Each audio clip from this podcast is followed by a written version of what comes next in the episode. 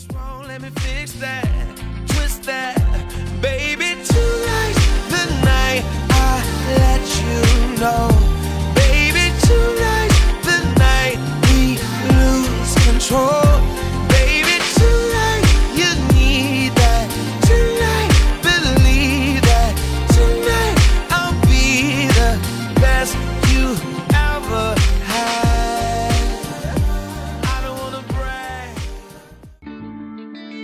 Hello，各位听众小伙伴们，大家好呀！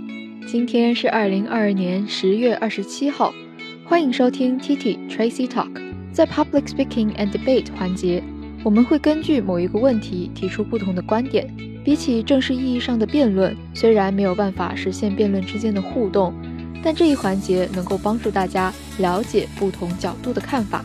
同时，孰是孰非也需要各位小伙伴们独立的思考和判断哦。那我们今天讨论的辩题将重点关注个人数据信息的储存道德规范问题。这些信息是否能够为消费者和公司带来有意义的影响？This house would not allow companies to collect and use the personal data of their clients. Attractive, outline, outline, abundant and interesting, and content, interesting content, excellent ending, excellent ending, public speaking and public debate, speaking and debate. You name it. The emergence of computers and big data enables government, enterprises, and individuals to store, organize, analyze, and utilize various large amounts of data information.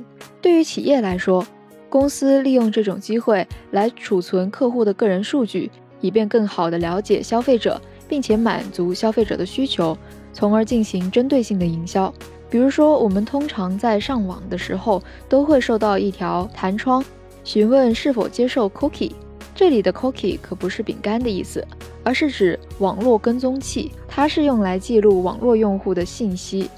This information created by the site helps corporate to learn about users, including their phone numbers, email addresses, and even home addresses. 除此之外，因为这样的价值而衍生出了很多相关的行业。 这些数据收集公司提供的分析服务。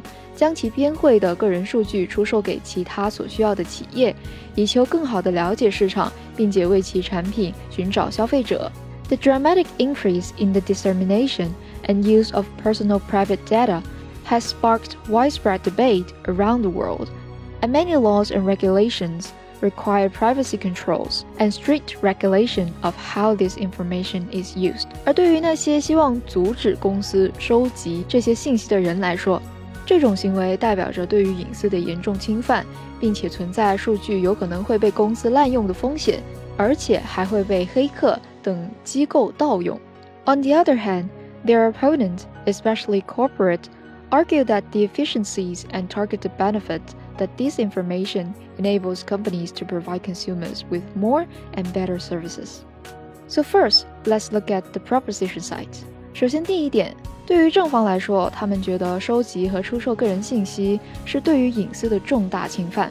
The collection and sale of personal information is a major violation of privacy. On an ethical level, acquiring and selling personal information is unacceptable because it risks revealing personal information. 在信息时代，身份信息的盗窃充满了威胁，因为你不知道什么时候自己的个人信息会被用来干什么。而且这对于消费者或者用户来说都是不负责任的行为。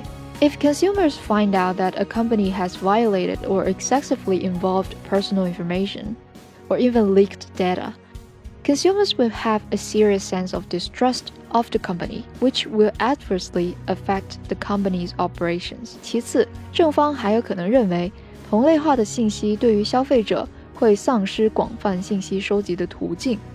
Similar information derives to consumers of access to the extensive information collection。什么意思呢？对于那些即使能够成功的有效向客户宣传其商品的公司， 对于消费者信息的利用同样不会改变他们对于消费者隐私侵犯的行为。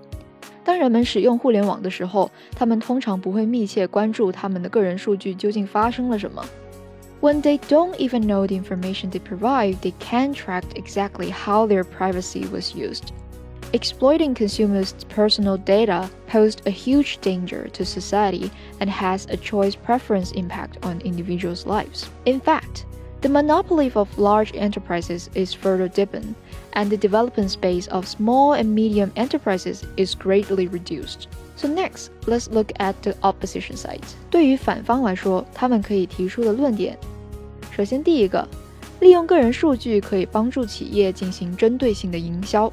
Leveraging personal data can help businesses have target marketing. 随着技术的发展，企业能够充分的保护用户的个人信息， 同时在收集用户个人信息之前，需要经过客户的本人同意。So if the information and data obtained by the user's consent the enterprise has the right to use it and help itself develop better. 在传统意义上，广告被用作大众市场主要的宣传工具，但它的受众是广泛的，而且没有办法确定。However, with the advent of the internet, targeted marketing and data collection services, companies are better able to meet individuals' needs, create a consumer market that is different from the traditional sense, and cut marketing expenses while making better profits。而其次，反方也可以认为，这对于消费者同样带来了好处。Second, it also brings benefit to consumers。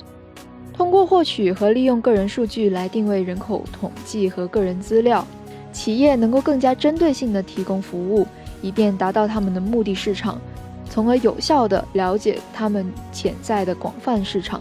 However, if companies are blindly restricted so that they cannot access basic information such as basic demographic data, companies will not be able to conduct detailed market research and thus would not be able to provide consumers with better service and consumption experience.